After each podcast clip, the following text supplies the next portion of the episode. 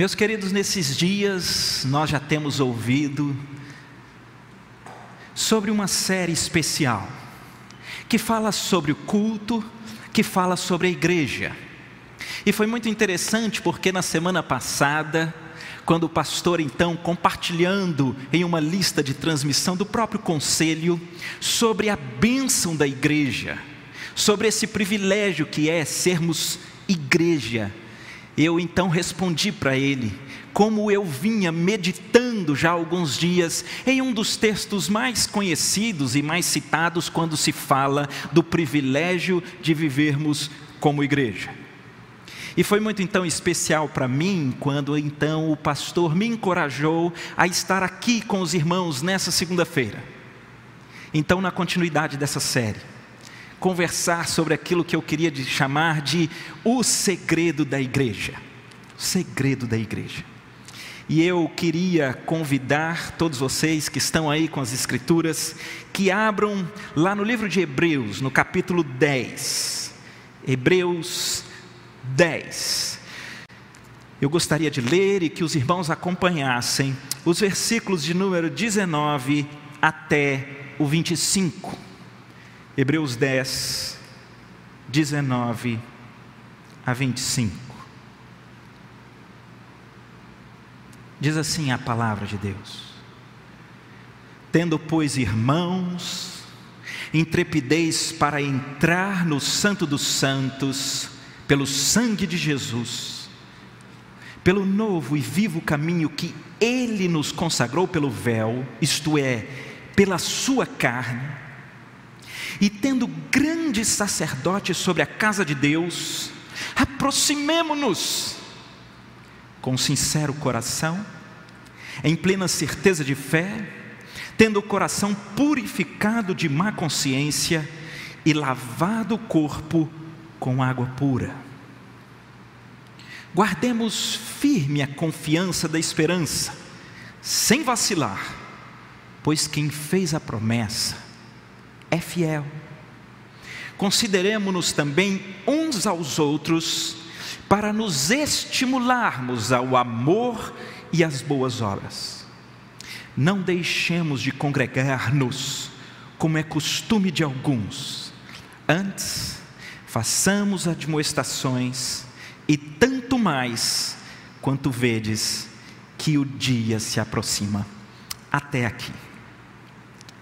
Creio que talvez durante a minha vida inteira de igreja, em vários momentos eu vi, eu vi sendo citado Hebreus 10, 25: não deixemos de congregar-nos como é costume de alguns. E esse de fato é um princípio muito interessante. E eu queria analisar e caminhar com vocês aqui nesse texto para que a gente encontre algumas lições preciosas a respeito dessa comunidade cristã. E o primeiro ponto que eu queria chamar a atenção de vocês, e eu queria ser muito claro quanto a isso, é quanto à necessidade de vivermos em igreja. É imprescindível. Nós precisamos. Esse, esse princípio perpassa todas as Escrituras. Vocês já ouviram falar dos chamados mandamentos recíprocos? São chamados mandamentos da mutualidade. Pesquisa. São dezenas. Você encontra listas de 20, de 25, de 30 são os mandamentos bíblicos que dizem respeito ao um aos outros. Vocês se lembram? Podemos tentar citar alguns. Amai-vos uns aos outros. Perdoai-vos uns aos outros. Orai uns pelos outros para serdes curados. Suportai uns aos outros. Honrai uns aos outros considerai os outros superiores a si mesmos. Abençoai uns aos outros. Ou como nós veremos daqui a pouco nesse texto, considerai uns aos outros. Servi uns aos outros. Na verdade, essa lista é uma lista recheada nas Escrituras que revela um princípio. Existe um amadurecimento que nós só o obteremos quando nós estivermos inseridos na comunidade da fé, na igreja. A igreja é necessária. A igreja é imprescindível e eu não posso deixar de dizer para os irmãos que eu faço questão de reafirmar esse ponto, porque não tem sido raro o surgimento de um pensamento de que, rapaz, eu não preciso da igreja, não. Olha, eu tenho acesso a excelentes conteúdos de igreja pela própria internet. Inclusive é até bom, porque então eu consigo ir para vários distintos. Eu estou alimentando, eu tenho a minha vida que com Deus está tudo bem. E eu queria iniciar com essa exortação. Não está tudo bem. Nós precisamos uns dos outros. Nós precisamos dessa comunidade genuinamente cristã. Nós precisamos da igreja. E aqui, deixa eu, eu preciso ser verdadeiro, mas eu preciso ser cuidadoso. E eu preciso me dirigir àqueles que estão inseridos nesse momento em que estamos vivendo tão sensível, nos grupos de risco, e que estão em casa, e que devem se cuidar. E nós nos unimos a todos e louvamos a Deus pela bênção da internet, ou não? Todos nós aqui, há pouco tempo atrás, estávamos em um isolamento total, não é verdade? E que maravilha, que privilégio foi ter essa ferramenta para, ainda que em casa, poder estar como igreja.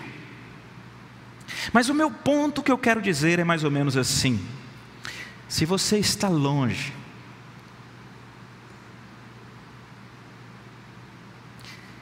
se você tem a oportunidade de estar perto,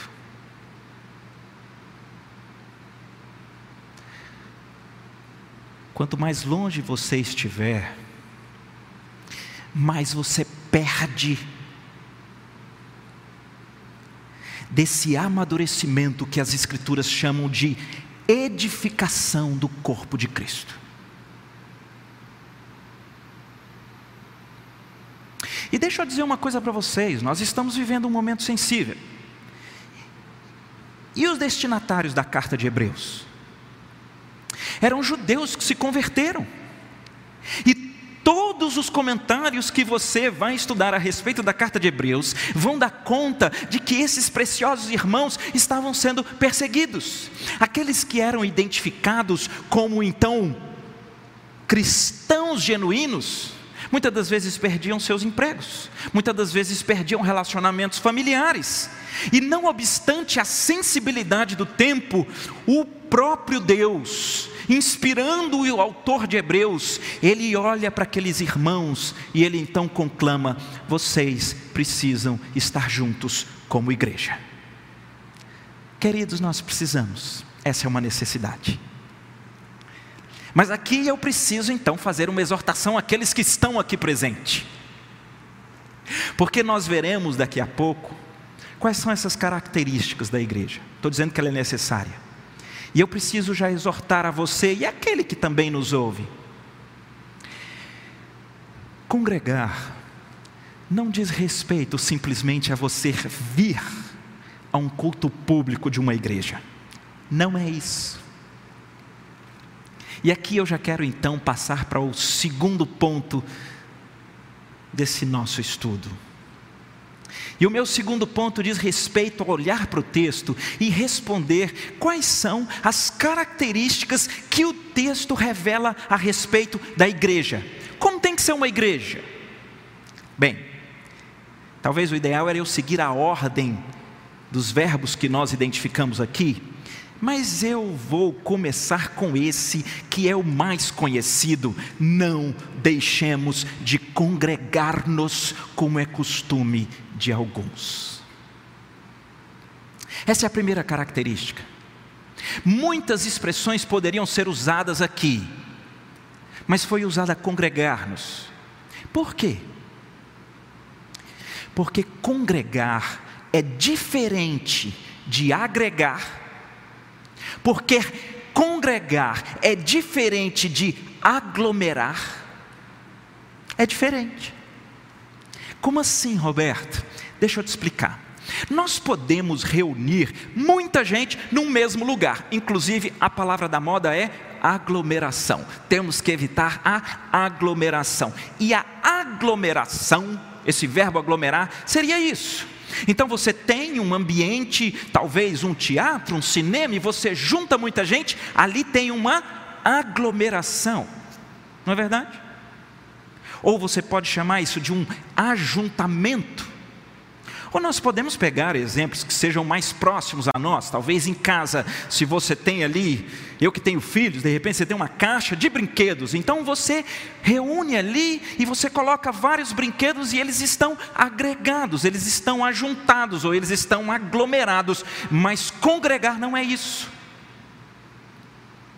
E nada melhor do que nós usarmos a própria Escritura Sagrada para nos ajudar a entender. Primeiro, que eu pesquisando no meu aplicativo do original, essa palavra que congregar, ela aparece uma outra vez no Novo Testamento. E lá na carta de Paulo aos Tessalonicenses, quando ele diz que nós, na eternidade, estaremos congregados com Cristo. Percebe você vai entender talvez melhor com uma comparação, uma figura bíblica. Não sei se você percebeu a leitura do início do nosso culto. Nós lemos o capítulo 12 da primeira carta de Paulo aos Coríntios, a partir do capítulo 12. Lá ele fala da unidade da igreja. Qual é a figura que ele usa? Um corpo humano.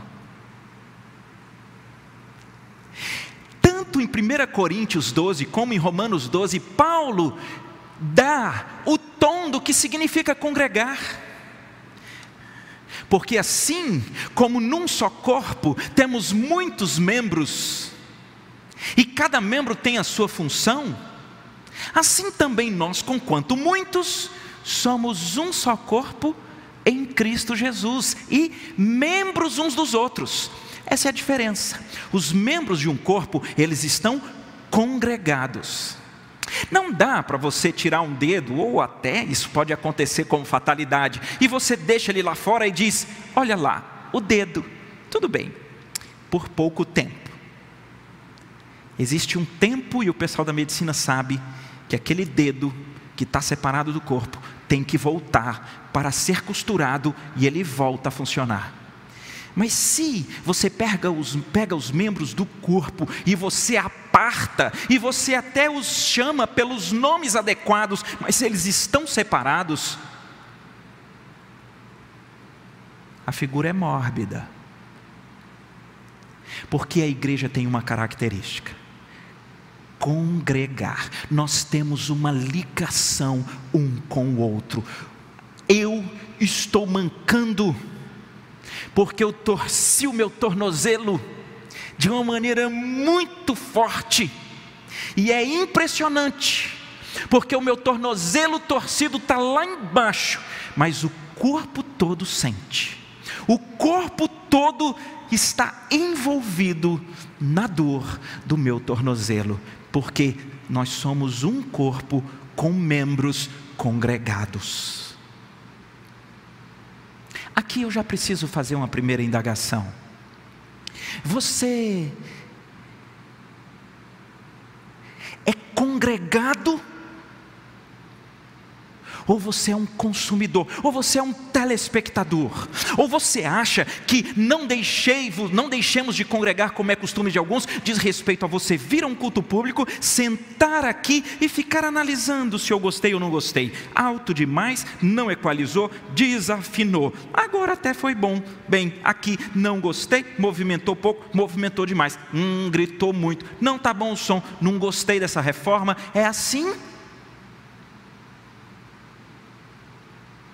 porque é possível você vir ao culto à igreja sem congregar.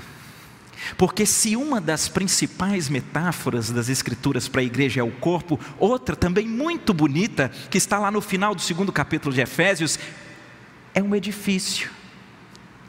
A Bíblia diz que Cristo é a pedra angular, o alicerce, e nós somos edificados como casa então preste atenção à diferença. Uma coisa é na loja de material de construção, aqueles tijolos de oito furos lá empilhados. Você tira um a um, pode levar para um outro lugar e parece que não há muita diferença. Mas eu quero ver você ir aos tijolos que estão aqui nessa parede, que estão ligados pela, pela massa, pela argamassa, pela pintura. Tira um, mexe com um todos perceberão, as estruturas serão abaladas, a situação pode ser bastante complexa. Por isso eu queria conversar com você que está online e você que está aqui. Se a igreja é imprescindível, é necessária, a primeira marca da igreja que nós estamos vendo aqui é que a igreja são pessoas que estão interligadas. Se uma chora, eu choro. Quando uma se alegra, eu me alegro. Você é corpo um do outro. Porque senão, nós precisamos aprender com as Escrituras. Se você olha para a sua existência e você percebe que você muitas das vezes está completamente off, fora desse convívio, nesse corpo de comunidade genuína da fé que Deus criou, então talvez seja a hora de, encorajado pelas Escrituras, você não apenas vir ao culto, mas você se integrar no corpo para ligar, de modo que você venha fazer parte efetivamente da comunidade do povo de Deus que se reúne como igreja. Mas eu quero seguir porque esse é um dos problemas, especialmente quando eu demoro né, um pouco para poder ter uma oportunidade de falar e eu sinto que eu me empolgo demais. O texto tem uma outra expressão que eu queria chamar a atenção de vocês. Vejam no versículo 24, ele diz: Consideremos-nos também uns aos outros. Consideremos-nos uns aos outros, é mais um da mutualidade. Vou pegar aqui o meu aplicativo e vou então olhar aqui o original. Catanoeu é o melhor do grego que eu sei falar. Sabe o que significa considerar um ao outro? É você perceber o outro, é você notar o outro, é você observar o outro, é você entender o outro, é você considerar atenciosamente o outro, é você fixar os olhos ou a mente em alguém. Vocês estão entendendo a estrutura? Na igreja, nós que estamos interligados, nós precisamos ser membros uns dos outros, de tal sorte que eu estou atento ao meu irmão, que eu estou considerando, percebendo e eu estou analisando, porque eu me preocupo com meu irmão. Eu quero conhecer o meu irmão, eu quero saber o que lhe alegra para eu rir junto o que lhe atormenta para chorarmos juntos. E prestem atenção, eu sei que muitos nesse momento podem começar a desenvolver um raciocínio que não é são, que é, está vendo? Ninguém faz isso comigo, ninguém me considera. Não, não, não, não, não. A pergunta é para você. Você está atento? Você está olhando? Você está observando os demais irmãos da igreja? Ou você é daqueles que quando você encontra alguém, você fala assim, ei, tudo bem? E a pessoa fala assim, mais ou menos, e você vai melhorar, e corre, eu estou sem tempo. Ou você é daqueles que alguém fala mais ou menos e você fala assim, rapaz, mas tua, tua situação não é pior que a minha, não. Deixa eu falar de mim. E você começa e fala, porque você é que está ruim. É assim. O texto está dizendo que nós que somos igrejas, nós temos os olhos e a iniciativa atenta para olhar o nosso irmão. Rapaz, você está diferente. O que, que aconteceu? Nós somos membros uns dos outros. Queria que você tivesse a liberdade de compartilhar comigo, porque eu posso me unir a você na presença de Deus. Você olha, você observa. Vou contar algumas ilustrações que aconteceram comigo. Primeiro, eu me lembro que eu e a minha esposa viemos para cá, já tem isso um pouco mais de 10 anos, e aquele período foi muito difícil. Por quê? Porque nós mudamos para cá por conta do meu trabalho e nós tínhamos um nenenzinho. Nós viemos para cá, ele tinha um mês. Só que nós, nós viemos para cá sem família, sem parente, sem amigo e sem igreja. E quando nós viemos com um nenenzinho, com quatro meses do meu filho, ela engravidou de novo. E aquele foi um momento muito, muito sensível para nós.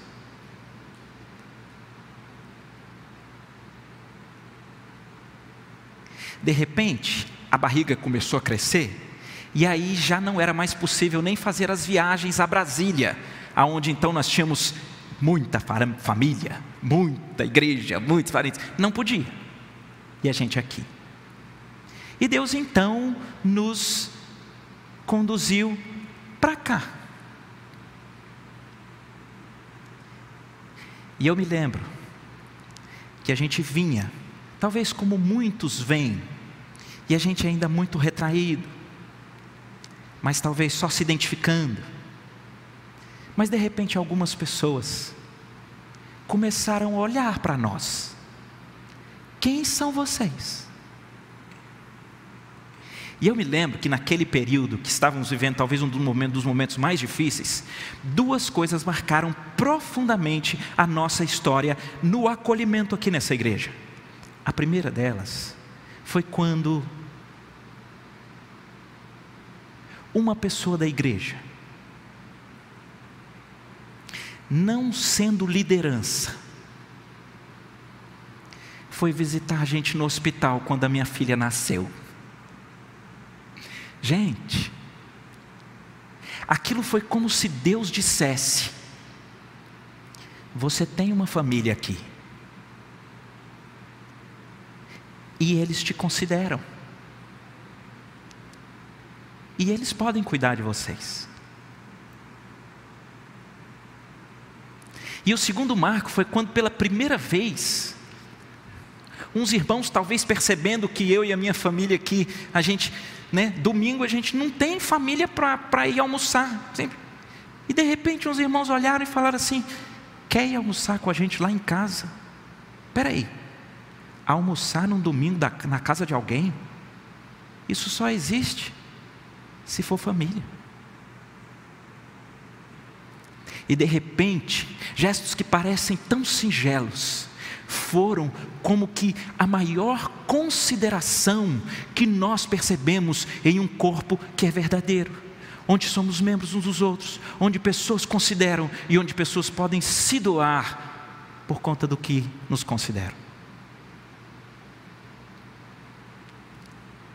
Muito tempo se passou, vou contar mais uma, e alguns anos atrás, eu então já era presbítero da igreja. E eu então já estava é, é, assumindo um dos discipulados da estrutura que, que nós temos na igreja. E eu sei que eu tinha assumido um dos grupos que tinha iniciado com o pastor Sávio, e nós tínhamos reuniões na, nas terças-feiras, e eu tinha que vir para cá dar o estudo. Mas, gente, um dia eu vim para cá dar um estudo na terça-feira, eu estava destruído. Essa é a palavra. Naqueles dias que se antecederam, algumas coisas muito ruins estavam me atormentando. Uma das primeiras, uma primeira delas é que naqueles dias, né, período anterior, eu estava sendo alvo de uma fiscalização, né, e uma fiscalização que logo no final da semana anterior, dessa bendita terça-feira que eu vou contar para vocês, eu recebi uma multa financeira altíssima eu não tinha como pagar. Ao final, ela inclusive foi desconstituída. Mas eu estou mostrando para vocês o que estava acontecendo. Só que naquela semana em que eu tive esse profundo desgosto, aconteceu uma dessas coisas que elas destroem a gente. No meu trabalho, houve uma pane no servidor, e os sistemas de espelhamento não funcionaram e os sistemas de backup não funcionaram. E nós perdemos três dias de todos os dados e nós ficamos sem trabalhar mais outros dois dias. E esse negócio só faltou me matar, porque quem é das antigas sabe o que que perder apenas um arquivo faz com a gente. Imagina perder todos os dados e uma semana de trabalho. Naquela terça-feira de manhã, eu encontro um bilhete, porque eu estava 24 por 7, trabalho, desesperado, azedo, assim. Eu então recebo um bilhete muito especial da minha esposa. E a minha esposa, com muito amor, ela diz: Meu querido, não está certa essa distância entre nós, não está certa essa distância com a nossa família porque eu tinha sumido, doido com os meus problemas. E eu vim para cá, dar estudo. Queridos, eu me lembro que eu vim, porque afinal de contas nós muitas das vezes somos assim. Nós somos cheios de aparência, nós somos cheios de atividade. Eu tenho que dar estudo, e eu vim. E nós estamos aqui, um grupo de discipulado, em uma dessas salas da igreja. E nós estamos ali, um toca o violão, a turma canta, e eu estou segurando o choro até aqui começa as orações, povo ora um pelo outro, termina aquele momento, é para eu dar o estudo, mas a olhos vistos, eu estou mal. Um irmãozinho olha para mim e fala: Ei, Roberto, você está bem? De verdade? E aquele dia nós não tivemos estudo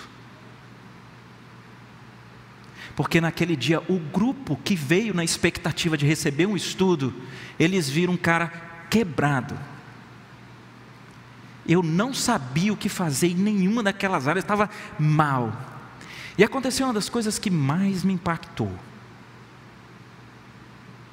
Um a um, ou se ajoelhava e orava por mim, outro abria num texto, lia, e nós fomos até mais do que o horário normal, e eu ali sendo considerado por todo aquele grupo. E posso dizer uma coisa a mais? Depois daquele episódio, alguma coisa aconteceu, a liga, o envolvimento, a argamassa, os ligamentos desse grupo foram profundamente fortalecidos.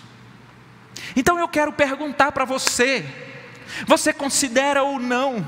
Você olha intencionalmente, você percebe o irmão para se alegrar com ele, ou você percebe o irmão para chorar, para orar com ele, para se colocar, sendo que você talvez tenha suas complicações, mas busque olhar, cuidar, estar atento, porque quando todos nós temos essa disposição, os ligamentos, a argamassa são feitos e um edifício sólido e um corpo sadio são formados como igreja.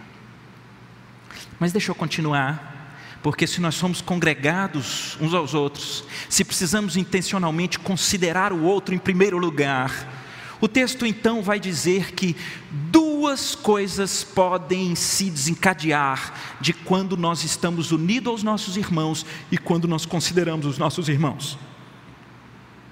A primeira delas não é uma coisa boa, vocês estão preparados? A primeira delas é uma coisa que muitos vão objetar. A primeira delas é uma coisa que muitos talvez vão dizer, aí não. Está bem no final do versículo 25.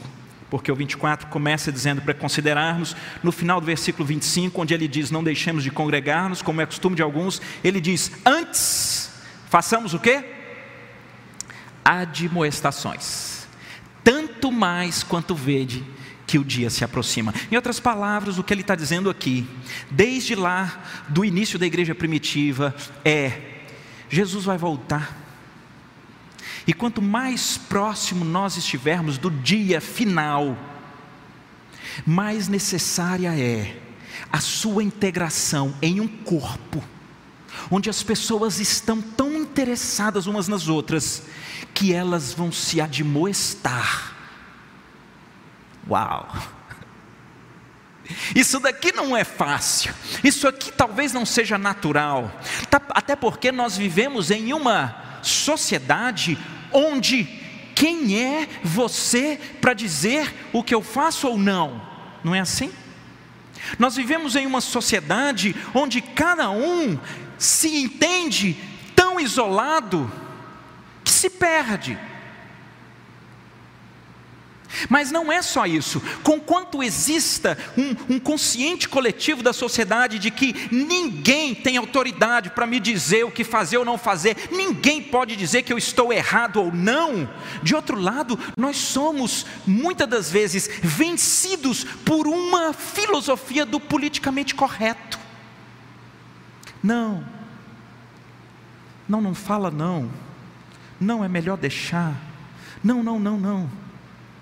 E nós deixamos de ser igreja quando nós não temos a liberdade em Cristo para nos admoestar uns aos outros. Deixa eu dizer aqui quais são os equívocos que normalmente acontecem. O primeiro deles é aquela pessoa que está feliz, está dizendo, aí agora eu vi um fundamento bom, porque eu vejo o erro em todo mundo mesmo, e eu falo mesmo, porque credo. Ó, oh, inclusive já que você falou, deixa eu falar. Ah, aquele presbítero, nossa. E ali a pessoa sai e a pessoa vai dizer: não, não, não, não. Existe um padrão. Quero falar com você que tem esse erro. Você que é crítico. Você que fala mal de tudo e todos. Duas coisas. Primeiro, quando você vê qualquer erro ou equívoco, vacilo na vida de um irmão, e você fala para outros, o nome disso é fofoca, o nome disso é maledicência, o nome disso é pecado. Mas há um segundo equívoco. Você que diz que é sincerão, e você parte para cima dos outros para falar da inadequação, para falar dos erros de cima para baixo, na verdade, você quer mostrar altivez e superioridade, você quer colocar a pessoa no lugar dela. Nunca foi esse o padrão, porque Jesus, quando diz que se você ver o seu irmão pecar, ele diz: vai arguí-lo entre ti e ele só, para você ganhar um irmão. Nós, como corpo de Cristo, quando consideramos uns aos outros e percebemos traços de equívoco, traços de pecado, traços de descaminho, nós, encorajados por esse padrão de igreja, nós vamos uns aos outros para ganhar um irmão. Se você for conversar com qualquer um, porque você está nervoso e quer explodir e quer colocar a pessoa no lugar, esse não é o padrão. Paulo escreve para Timóteo: exorta com toda longanimidade e doutrina. Por isso, não se, não se deixe vencer pelo politicamente correto. Seja pessoas, a, a, a, Provérbios diz: assim como um ferro afia o ferro, assim é o homem ao seu amigo. Já viram? Quando passa ali e sai lasca, aquilo afia, aquilo é para benefício. Nós precisamos de gente assim na nossa vida. E aqui eu quero falar do segundo equívoco: de você que é dodói, de você que não suporta a demonstração, de que você que sempre, quando é exortado, tem uma justificativa, tem um argumento, você sempre tem uma saída, você nunca aceita. Para com isso, pelo amor de Deus.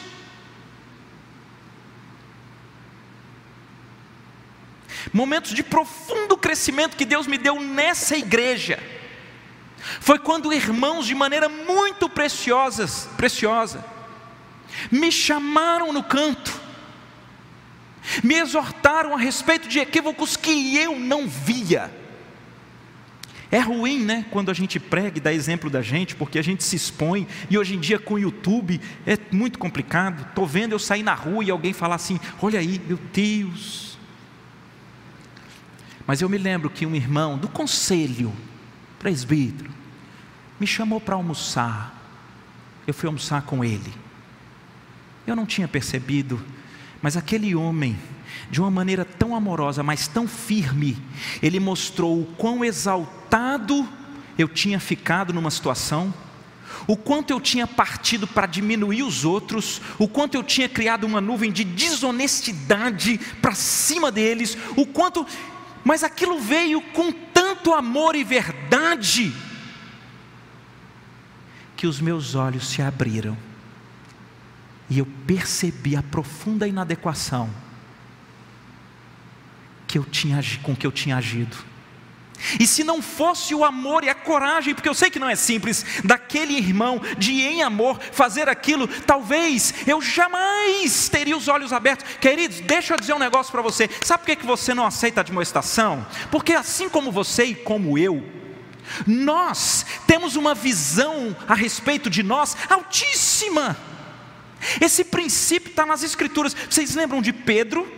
Lembram de Pedro? Marcos 14, ou lá no final de Mateus? Vou dizer para vocês: Pedro. Pedro está sendo confrontado por nada mais, nada menos do que o Senhor Jesus. Jesus chega para os discípulos e diz assim: Atenção todos, vocês vão se escandalizar, vocês vão me abandonar. Aí Pedro diz: Jesus, os outros, eu até acho que podem mas eu jamais. Aí Jesus, que é o nosso exemplo primaz do que nós estamos aprendendo, ele chama Pedro no canto e fala assim: Ô oh Pedro, não é assim não, no seu caso é pior, porque você vai me trair. Aí sabe o que, que Pedro faz? Pedro bate na mesa e diz: Jamais eu estou pronto para morrer pelo Senhor.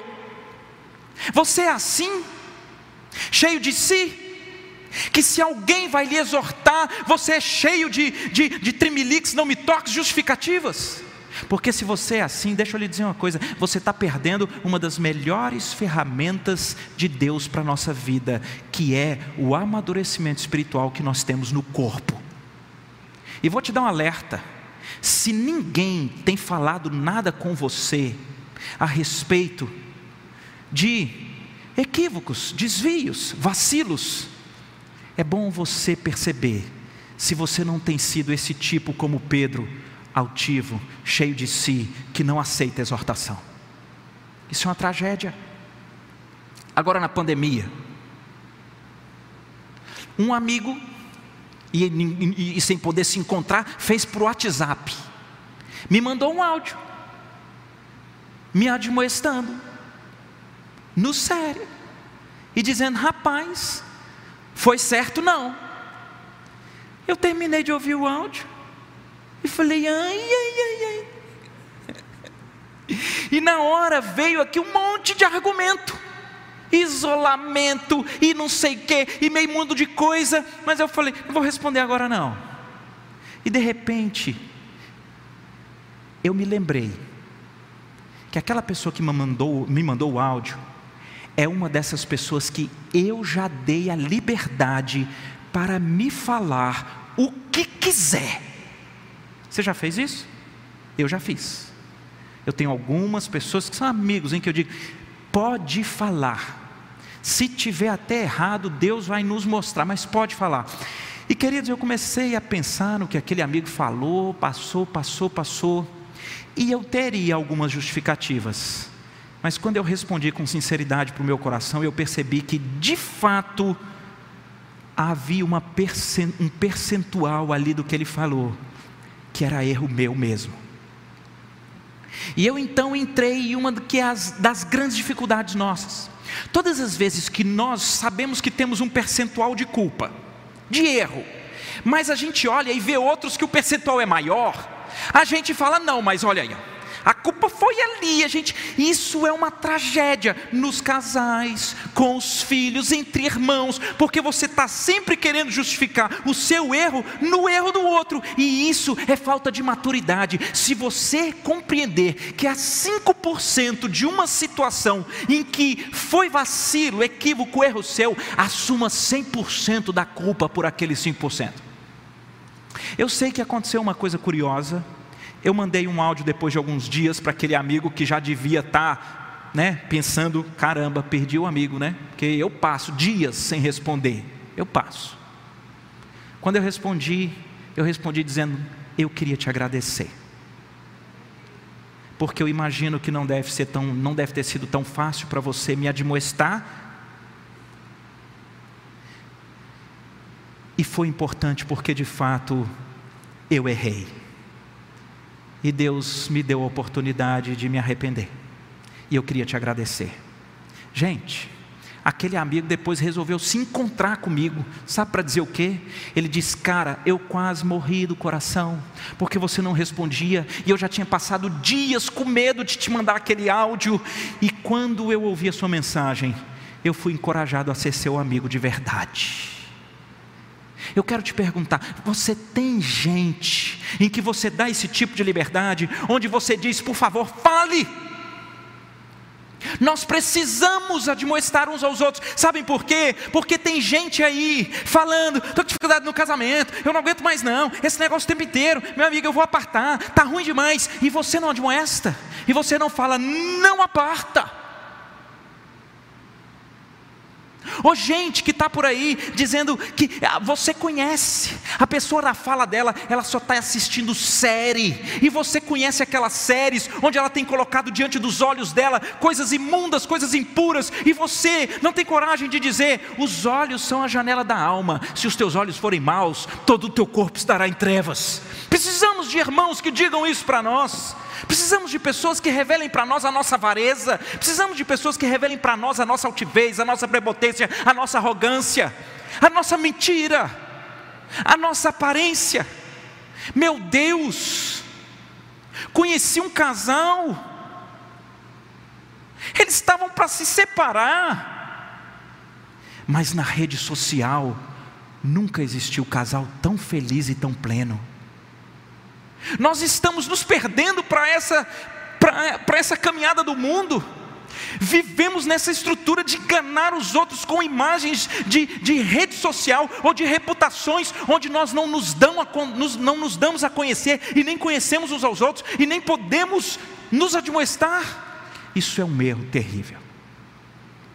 Há um livro clássico do escritor chamado Homero, chamado Odisseia e esse livro narra a saga de Ulisses, um capitão de navio, onde ele está no caminho de volta para casa até encontrar Penélope, a sua amada.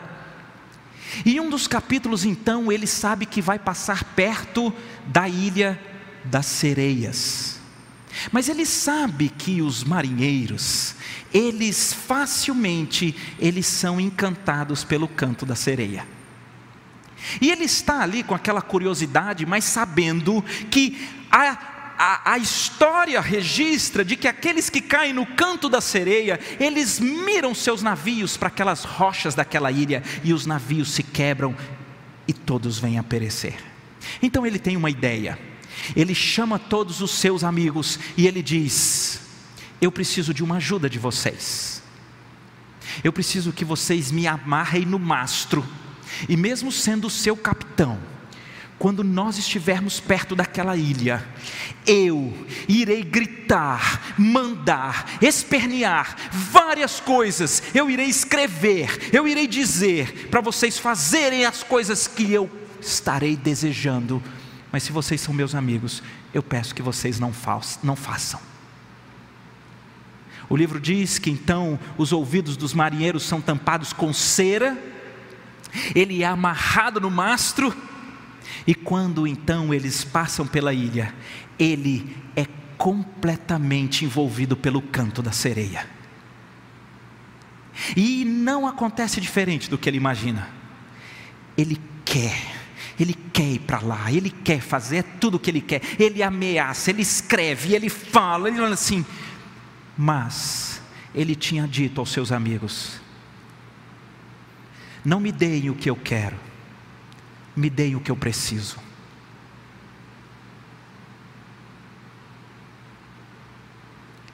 E a história do livramento está na fidelidade dos amigos, em que sabem que é muito fácil para nós cairmos no canto da sereia.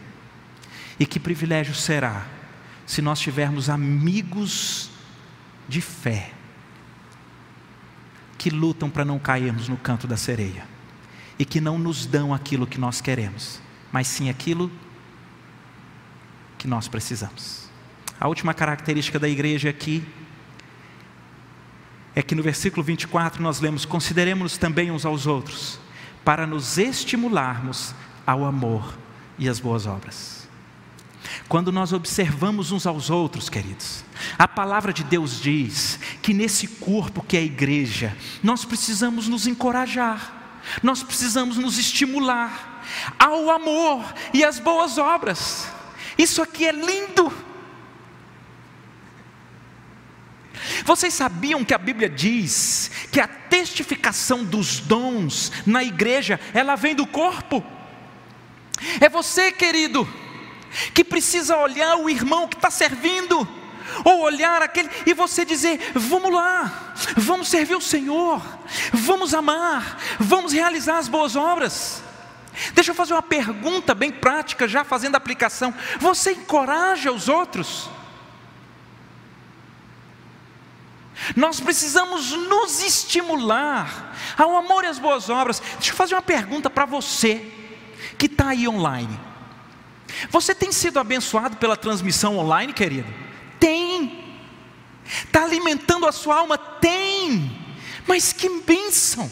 Deixa eu te fazer uma pergunta. Você sabe quais são as pessoas que se dedicam desde antes do culto começar a depois do culto terminar para que você tenha essa transmissão aí? Você já falou com algum deles dizendo: Obrigado, meu irmão. Obrigado porque você se expõe ao risco. Obrigado porque você vai. Obrigado porque você, se, você serve fora do holofote para que eu, na minha residência, ou depois pela internet, consiga ser abençoado pela palavra de Deus. Você já encorajou alguém? Porque senão eu estou querendo lhe estimular, olhando para as Escrituras. Procure. E aqui deixa eu fazer um parêntese. Esse tempo aí eu fiquei sabendo, estava tendo muita atividade aqui, muito online, e aí lá no conselho a gente estava agradecendo a Deus pela vida dos nossos irmãos que se dedicam na mídia, e aí eu falei assim: eu posso ajudar nisso aí, posso. E vim, vim ajudar, vim. Assumi a câmera aqui, ó. Meus irmãos, eu termino o culto suando, é uma ansiedade. Tem um botão ali que, que, que você gira e vai para frente vai para trás. Aí você fica com os fones. E o cara disse: agora foca naquele, foca naquele. Aí você vai rápido, ele não está muito rápido, não, volta, volta, volta. Aí você volta. E ele diz: não, agora gira. Que desespero. Eu dizia: não dou conta. Não, você está indo bem, Roberto, está indo bem. Eu falei: estou bem, descobri. Eu não tenho dom para esse negócio. Agora, eu vou lhe dizer uma coisa: sabe por que é isso?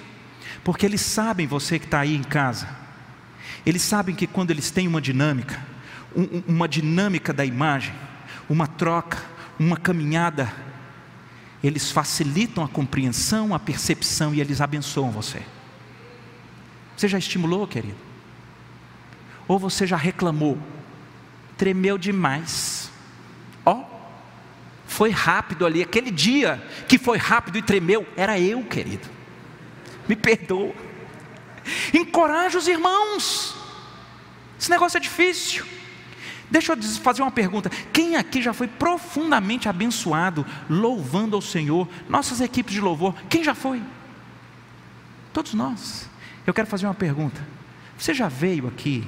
Você já encontrou um desses irmãos e falar assim: Eu queria te agradecer, porque é uma bênção louvar o Senhor junto com você? Já, querido? Hã? Porque nós precisamos nos estimular uns aos outros. Quantas das vezes nós aqui vemos e conhecemos, e às vezes Deus usa pessoas ou somos abençoados, e a palavra está dizendo assim: olha, observa atentamente e estimula, estimula o amor, porque essa turma, ou que serve aqui, ou que serve escondido, tem a turma que vem para aqui, e, olha, queridos, é tão especial. Vocês sabem, eu fico impactado quando eu vejo adolescentes, jovens, gente adulto, eles separam das férias e vão para o meio do sertão. São viagens missionárias, é gente se estimulando. Vamos viajar não? Vamos para o shopping não? Vamos para o sertão? Vamos pintar a casa? Vamos pregar o evangelho? Vamos abençoar aquela cidade? E vão. Você já foi? Vai. Ou não foi? Encoraja, porque é um negócio lindo. A igreja tem despertado, gente tem contribuído, tem colocado 99 lá no final, e tem tido sopão, tem entregue cestas básicas, mas tem gente que vem para cá, vem para cá, está no telefone, encontra, leva o sopão, separa, encontra quem está necessitado, entrega a cesta básica, ora com essa turma. Então, não apenas contribua, contribua também, mas veja quem é, vê quem são os diáconos, eles estão aqui na porta, estão com álcool, recebe a gente com álcool, mas recebe todo mundo, estão na lista, checo, a secretaria recebe, e você não estimula, você não fala, vamos, é isso mesmo. Queridos, nós precisamos estimular uns aos outros. Talvez você deveria depois se lembrar de alguém, entrar em contato, algo que aconteceu há muito tempo, e dizer: rapaz, queria te estimular.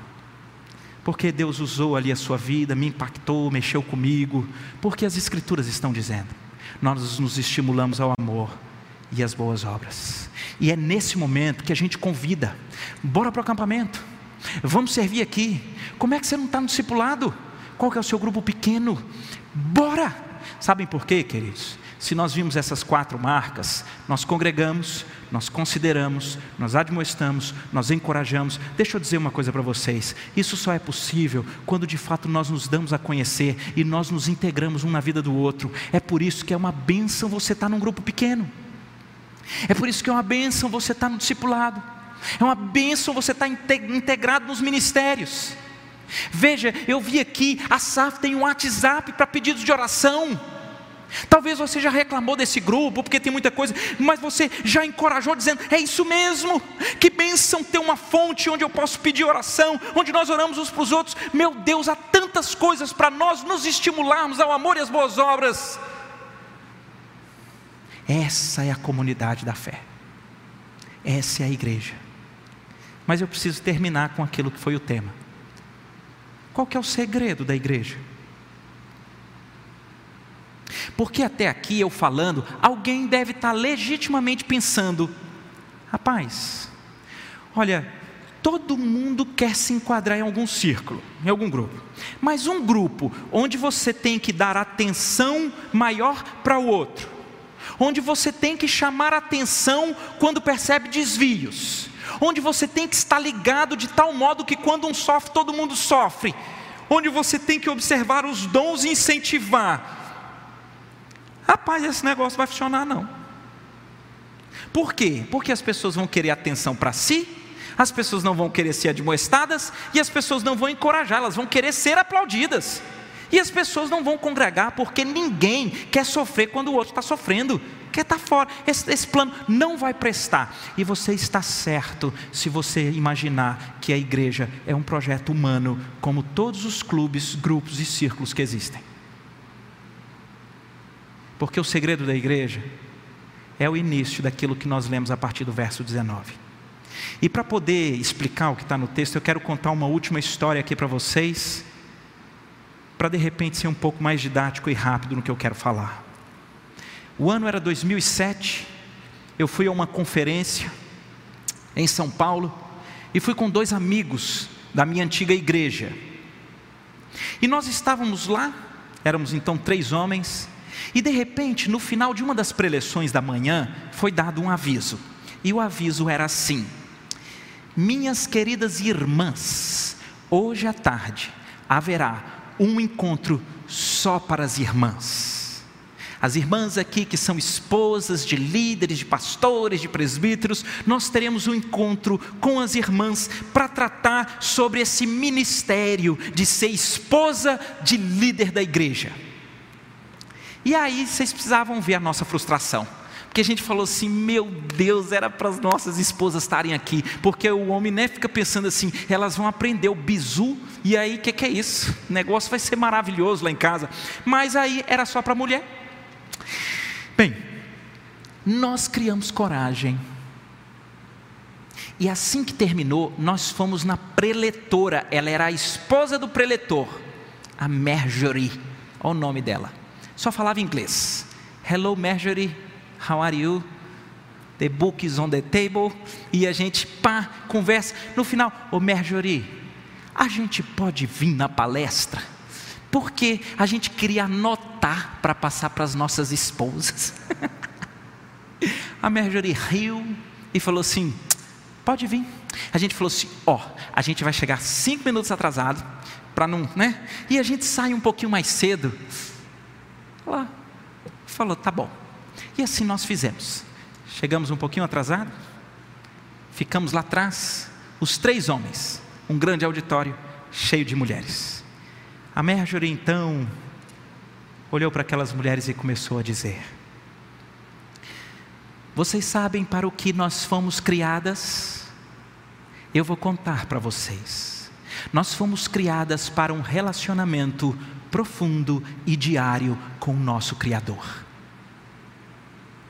A narrativa de Gênesis diz que Deus criou homem e mulher e que todos os dias, na viração do dia, o próprio Deus se apresentava em uma profundidade plena de um relacionamento com o homem e a mulher. Para isso que nós fomos criadas. Mas o pecado, essa altivez de querer estar no centro, de querer chamar atenção, de querer ser todo-poderoso ou poderosa fez com que o pecado entrasse em nós. E o pecado fez separação entre nós e Deus. E a partir daí, nós saímos pelo mundo com essa gênese para o que nós fomos criadas. Nós precisamos desse relacionamento diário, profundo e pleno do tamanho de Deus. Mas por conta do pecado, nós começamos a buscar isso em outras coisas. E muitas de nós aqui acham que é no casamento que você, ao final, vai conseguir essa plenitude de um relacionamento diário, profundo, que lhe dê significado. E eu quero dizer para você, minha irmã, não vai.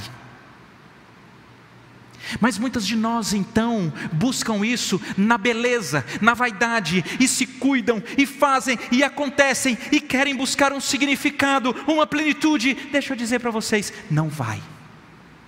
Às vezes parece nobre, muitas de nós aqui buscamos isso nos filhos, nos envolvemos, estamos tão plenas porque nós temos essa necessidade de algo diário, de algo pleno, de um relacionamento tão profundo que nos dê significado e nos preencham, e nós sufocamos os nossos filhos e nós não teremos aquilo que nós precisamos.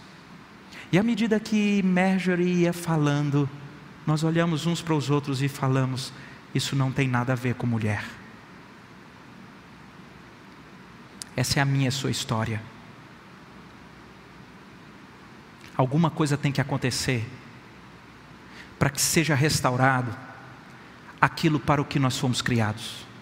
Alguma coisa tem que acontecer para que a gente tenha um relacionamento diário, profundo e pleno com o nosso Criador. E o segredo, versículo 19 diz: Tendo, pois, irmãos, intrepidez para entrar nos santos dos santos pelo sangue de Jesus. Você lê isso aqui e não entende. Mas ele está escrevendo para os hebreus. Os hebreus estão entendendo. O Santo dos Santos é aquele lugar no tabernáculo e no templo de Jerusalém, onde lá dentro tem a presença de Deus a arca da aliança com os querubins é ali a fumaça da presença de Deus.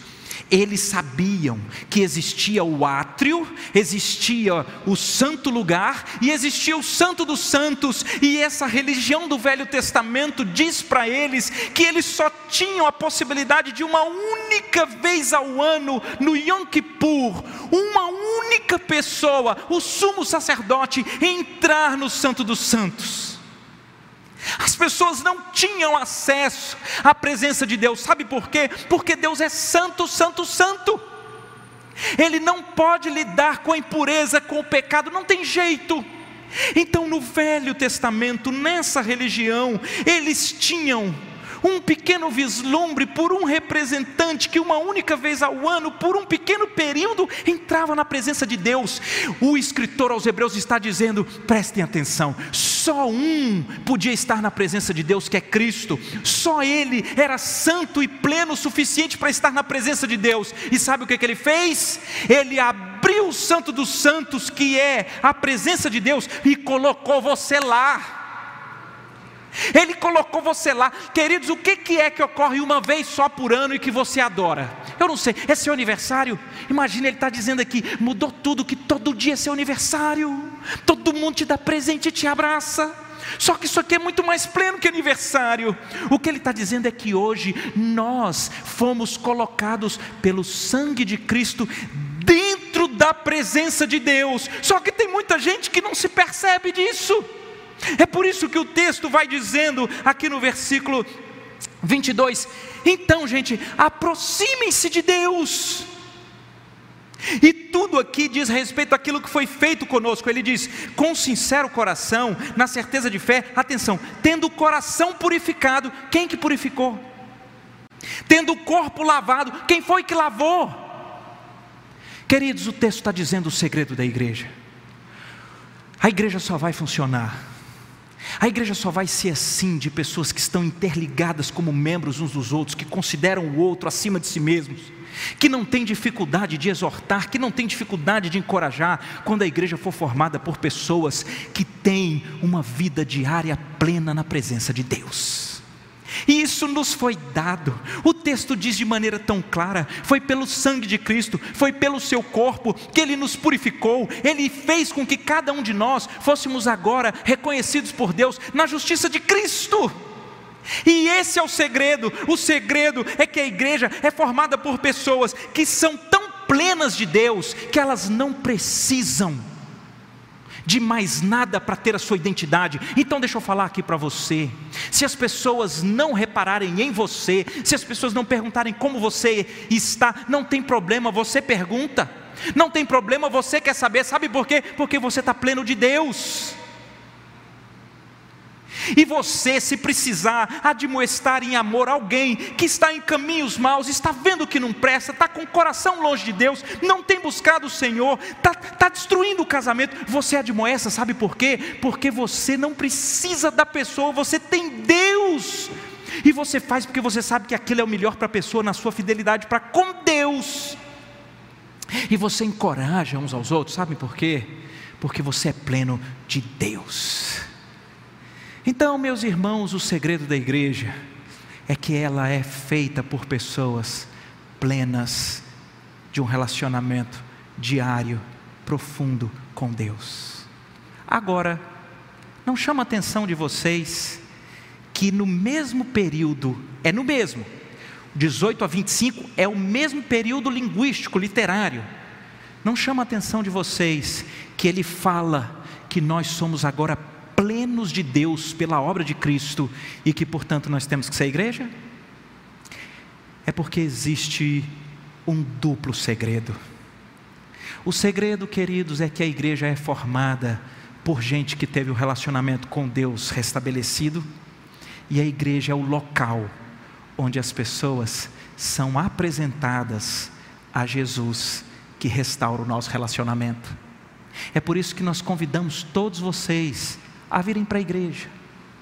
Você que é pleno de Deus, você vai ser igreja para os que estão aqui, mas a igreja será o lugar onde nós apresentamos o Senhor Jesus, que Ele fez um pacto conosco. Troca sua imundícia, sua depravação comigo, e eu te dou a minha justiça, a minha pureza e a santidade e nós trocamos lá na cruz. E agora Jesus sofre o inferno e a morte em nosso lugar, e nós podemos estar, estar na presença de Deus em plenitude da alegria, para nós amadurecermos uns aos outros e nos edificarmos como o corpo de Cristo. Vamos ser igreja? Vamos ser igreja? Vamos olhar uns para os outros. Vamos nos admoestar e exortar sempre que necessário em amor. Vamos nos encorajar. Vamos dar essa liga, de modo que aqueles que olharem para cá perceberão: esse não é um projeto humano, esse é um projeto de Deus. É o único jeito de dar certo. E querido, tem dado certo para a glória do Senhor. Vamos orar? Ó Deus querido, é a tua palavra, Pai. Que privilégio ver como o Senhor é cirúrgico a nos mostrar o quanto nós somos privilegiados em congregar. É esse ambiente da igreja, onde nós nos damos a conhecer e somos conhecidos, onde nós nos admoestamos mutuamente, onde nós nos encorajamos. Pai, se há pessoas aqui que ainda não têm esse tipo de relacionamento de amizade dentro da igreja, que o Senhor providencie.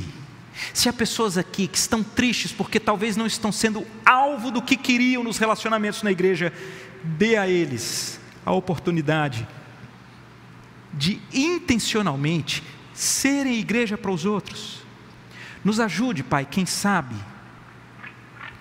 virtualmente ou presencialmente, encorajarmos uns aos outros, louvarmos o Senhor pela vida uns dos outros.